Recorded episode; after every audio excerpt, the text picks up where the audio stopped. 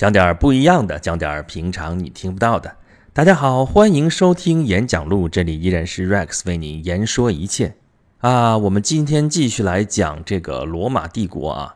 呃，一说到帝国呢，就首先想到皇帝，不然你好意思叫帝国嘛，对吧？但是帝国这个事儿，帝国跟帝国之间还不一样。我们现在比较的说说东方的这个汉帝国和西方的这个罗马帝国，有很多相像的地方，也只是到相像这个层面。就说到皇帝这个词儿。说皇帝这个角色，在这两个国家其实都是不一样的啊。我们我们对中国的这个皇帝还相对来说比较熟悉啊。什么叫皇帝啊？啊，就是当年秦始皇灭六国、统一天下之后，说：“哎呀，我这个功业太老牛逼了。”那你再用用以前的那种称号，说我还称王，那肯定不行。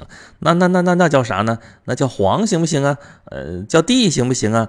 说皇和帝都单独出来都不行，那怎么办呢？就三皇五帝，三皇五帝，我比三皇五帝还牛，那我就叫皇帝啊。所以皇帝这个称呼是秦始皇发明的，后世只不过是沿用下来了而已啊。当然，秦始皇当时想的这个皇帝这事儿，跟后面这想的可不一样，他老想着自己就啊，就万世一系啊，就秦始皇嘛，我是始皇帝，我头一个啊，我不叫一始啊，我叫始啊，始皇帝头一个。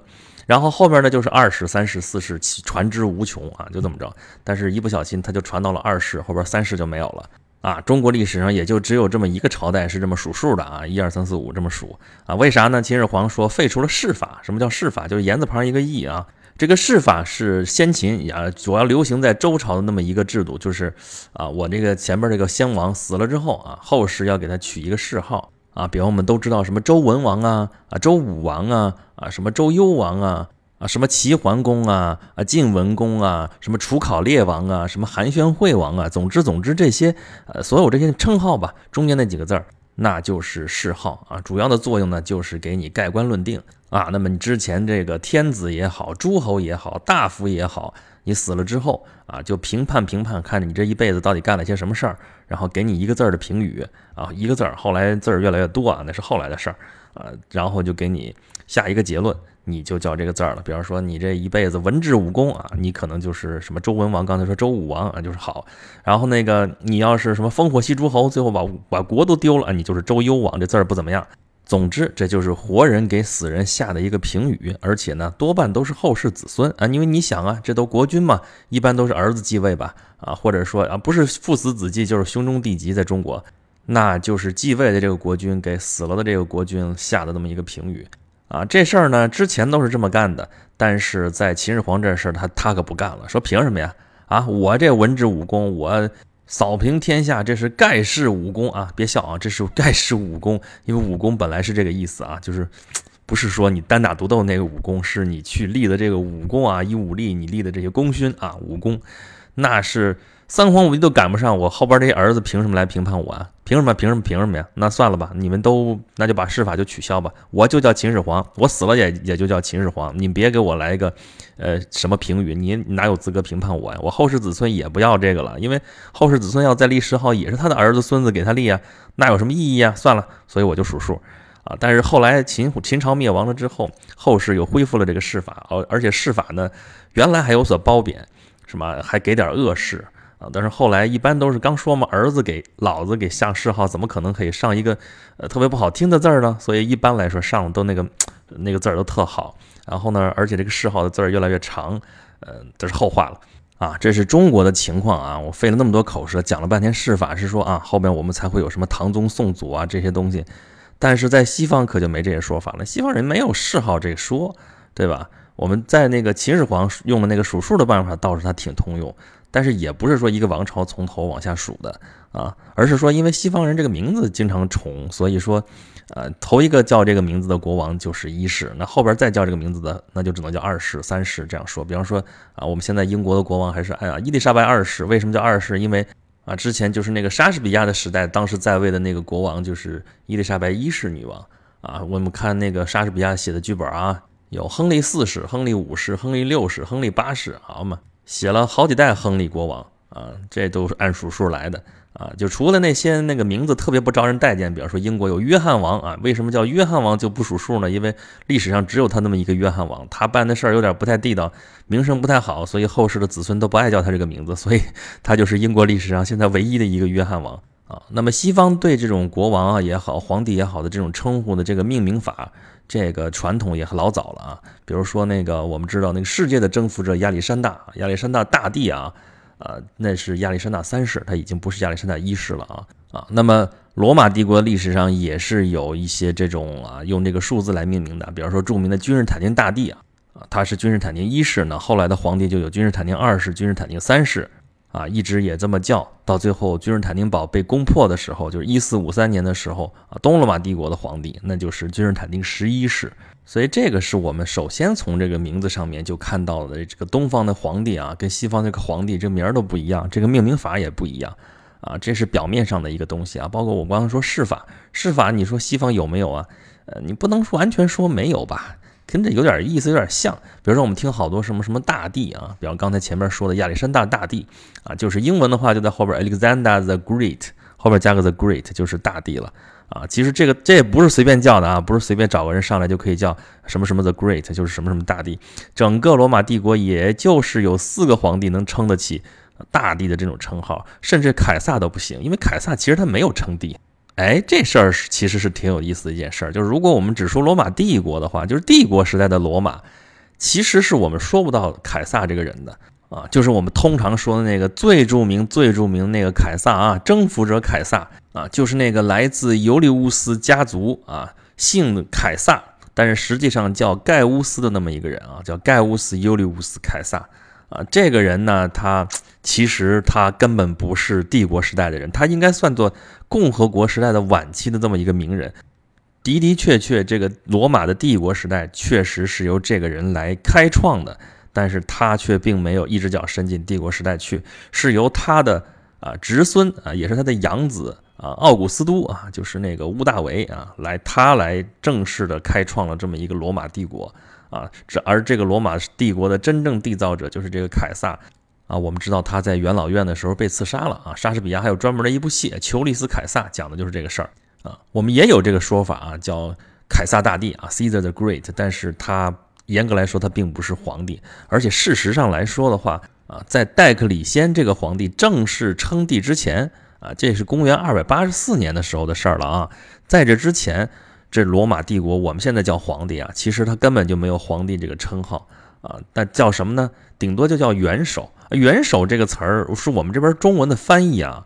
啊，那其实什么意思？就就是首席公民，也就这么个意思啊。所以翻译这个事儿其实是会经常引起我们的误解的啊。我们经常是用我们自己语言当中的一个词汇去对应另外一个语言里边的另外一个词汇啊。我们觉得意思差不多啊，但其实他们的差别那还是挺大的。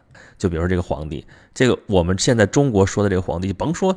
甭说这个翻译了，我们中国的这个皇帝跟皇帝也不一样啊。你秦始皇那个皇帝和后来汉朝那个皇帝，汉朝的皇帝和唐朝的皇帝，唐朝的皇帝和明朝的皇帝，这皇帝和皇帝之间那差别可就大了去了。你像秦皇汉武，那是中央集权的那个权力很大的一个皇帝，但其他的皇帝未必就有他这个权威。啊，那西汉的皇帝和东汉的皇帝权力也不一样，后边的所谓汉晋春秋那皇帝也都不一样。那西晋的皇帝，那统一全国时代那个皇帝和东晋偏安一隅的时候皇帝那权力也不一样。啊，我们现在对皇帝的印象是因为我们离明清的皇帝比较近，而明清的皇帝其实是权力非常大的时候了，就是所以我们现在说专制集权到一定份儿上的那种皇帝。我们老拿这个印象再去看之前的皇帝的话，那是很多东西都看不清楚的。那么在西方也是这样，在罗马帝国时候，那个皇帝其实就没有那么大的权威啊。我们之前说过了，罗马帝国是脱胎于罗马共和国啊。在这之前，虽然有个王政时代啊，上一集也说了，说这个呃，罗马的国王就是 Rex。那么从那个王政时代开始，就很短的时间，然后就进入了共和时代。那共和国的时代，罗马可是非常长的一个历史，所以也就是说，它有非常长的一个共和国的这么一个传统。那凯撒如果想要集权、想要称帝，那是非常不容易的。他付出了生命的代价。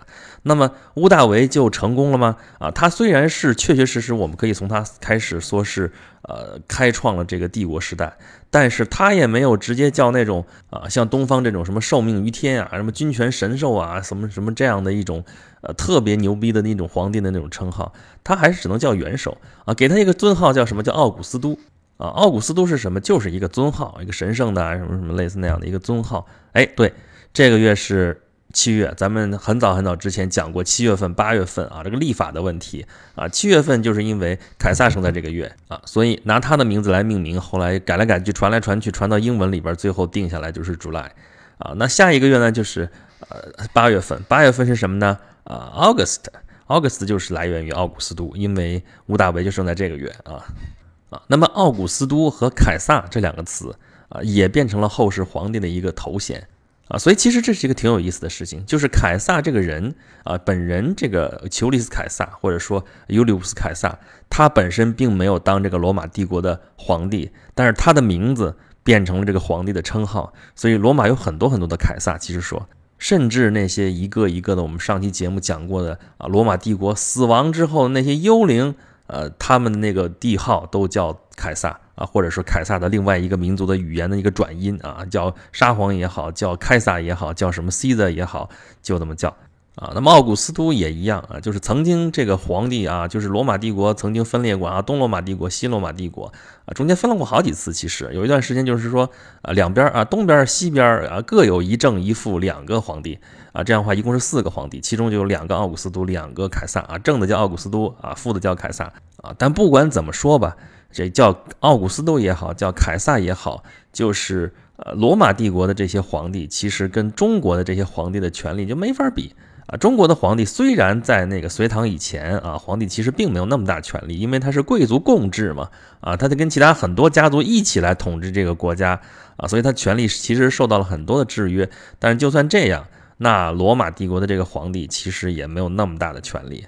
啊，前边说罗马脱胎于那个共和国，那么那那名义上来说，它还保留着这个共和国的一些形式。所以说，你皇帝如果真想干什么事儿的话，啊，通过一些法律啊，实行一些什么政策呀，还要还要通过元老院，还要通过一些啊共和制的一些什么样的形式才能够实现。那么他要真正统治，靠元首这个称呼是没法统治的，他是靠了一堆的兼职啊，他同时呃兼了一堆，又是管财的，又是管征兵的，又是管集资的，又是管宣。战的什么这些东西，这些权利都是慢慢的这么全都一点一点集中到自己手里面来的啊。那么有关于罗马这个皇帝到底怎么统治这事儿呢？我们下期再讲。那么这期节目快完的时候，我们关注一个跟有罗马皇帝有关的另外一个八卦，就是罗马皇帝他到底长什么样？哎，这事儿可有点意思了啊。虽然说是年代久远啊，离我们现在差不多有两千年，但是我们还真知道罗马皇帝长什么样。这不像中国啊，中国也是啊，两千年前那皇帝确实，呃，没有那个照相，也没法拍下来，也没有什么录像什么的，我们到现在也肯定不知道。但是我们有画师啊，我们能画下来，对吧？但是你画下来之后，你能画成什么样呢？啊，说是我们吹的，说画多像多像啊。比方说那个王昭君的故事，我们都知道啊，那就是汉朝的事情啊。那个时候的画师，那时候就已经有那种可以随意 PS 的能力了啊。你你王昭君没有给我贿赂，没有给我送钱，我就给你画丑一点。啊，你给我画师塞了钱了，那我就给你画的 P.S. 的你好看一点，对吧？哎，就这种人肉 P.S.，我们现在能留下来几幅说历代帝王那个画像，我们还不敢说这是不是他就长这样，因为那线条画的嘛，中国用毛笔画出来的，有些其实你看上去也差不了太多啊。跟历朝帝王都是胖乎乎的吧，因为大家老百姓都穷啊，那皇帝都是很富态的，那有钱嘛，所以他长得胖啊，这一胖呢就。你也看不出来谁跟谁有特别大的差别，啊，你到罗马去，其实那画你也看不出来啥了，因为那画工确实比中国还次。两千年前你去看吧，画出来的比例什么全都不对，那时候又没有透视法，又没有这那的。但是有一点，罗马帝国可是比中国强啊，啊，就是说罗马帝国它继承的很多很多的是希腊的文化，希腊的文化当中有一点非常非常牛，什么呀？雕塑。对吧？至少我们都知道断臂维纳斯吧？那就是希腊的雕塑啊。那胳膊断了，但是啊，那美女光着屁股，那特别有感觉啊。就后来那个文艺复兴复兴的是啥呀？就是复兴的这个时候，希腊罗马的这种这种文艺这种艺术，其中就很重要的一块就是雕塑。那么罗马人基本上就是照搬了希腊人的这一堆的文明。啊，其中把这个雕塑也整个的就搬过来了啊。那上一期我们讲了，他搬了一堆那个希腊的那个神啊，把那个神的名字直接改了个罗马名字。不光把那神的那个名字改过来了，而且把那个给神塑像这个技术也就带过来了。哎，你原先这个神长什么样，回来哎雕吧雕吧还是那样啊，这个这个技术工匠什么的都跟以前一样，所以你看罗马的那个雕塑啊，跟希腊那个雕塑也是不分伯仲。而且呢，他们还有一点就是帝国时代了嘛，他特别爱给这些皇帝们塑像啊，你光给神雕塑那不行，那都是你想象出来那个样子是吧？啊，那故事怎么怎么样？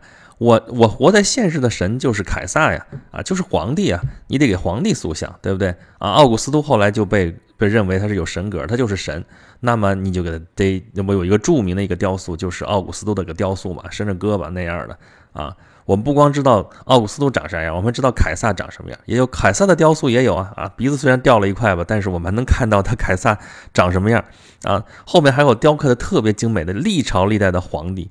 都有这个雕塑，基本上我们都能找得到。所以罗马帝国的那个皇帝，我们还真知道他长什么样虽然是我们没办法排除里边是不是有人肉 PS 的这个嫌疑啊，但是我们毕竟那是古代的那个皇帝的那个那个样子，我们能够留下来了啊啊，但也是一个鼻子俩鼻眼是吧？当然比这个细致的多啊。啊，因为我们这音频节目是没办法说出来的，但是啊，如果大家关注我这个微信号“轩辕十四工作室”的话，我随着这期节目有一条图文消息，上面贴了好多这个图啊，就是啊，古罗马的这个皇帝他到底长什么样啊？长什么样？不光是雕塑啊，还有一个地方也能看到，在哪儿呢？啊，想知道吗？想知道吗？想知道吗？想知道给钱啊？没没，不开玩笑，就在钱上，对，就是就在金币上面。啊，每一代皇帝登基的时候，都要用他的那个侧脸像来把它铸到这个这个钱币上面啊。记得那个圣经里边著名的故事吗？啊，那耶稣跟那收税的官员指着那个硬币上面，那个上面说啊，你看这是什么呀？啊，凯撒的像嘛？啊，就说那上帝的归上帝，凯撒的归凯撒，对吧？就这句话。啊，那么在钱币上面铸上或者是呃印上，就是元首的这个头像啊，就是金属货币嘛，就是铸上去。那纸币嘛，后来那就是印上去啊。那么这个传统一直流传到现在，我们都非常非常的熟悉。所以，如果我们现在还想知道罗马皇帝到底长什么样，那么我们就去看看那些啊博物馆里边的雕塑，或者是找一枚古罗马时代的一个硬币，我们就能看到它的。整个的那个形象，或者是侧脸像，啊，当然，至于可信度是多少，这事儿你别问我，我真不知道。好吧，今天这期节目就是这样啊，欢迎大家在听到节目的平台上面给我留言，或者关注我的微信公众号“轩辕十四工作室”啊，欢迎大家多提意见，多吐槽啊，欢迎大家继续收听我们下期节目，还是接着讲罗马帝国，我们下期再见啦。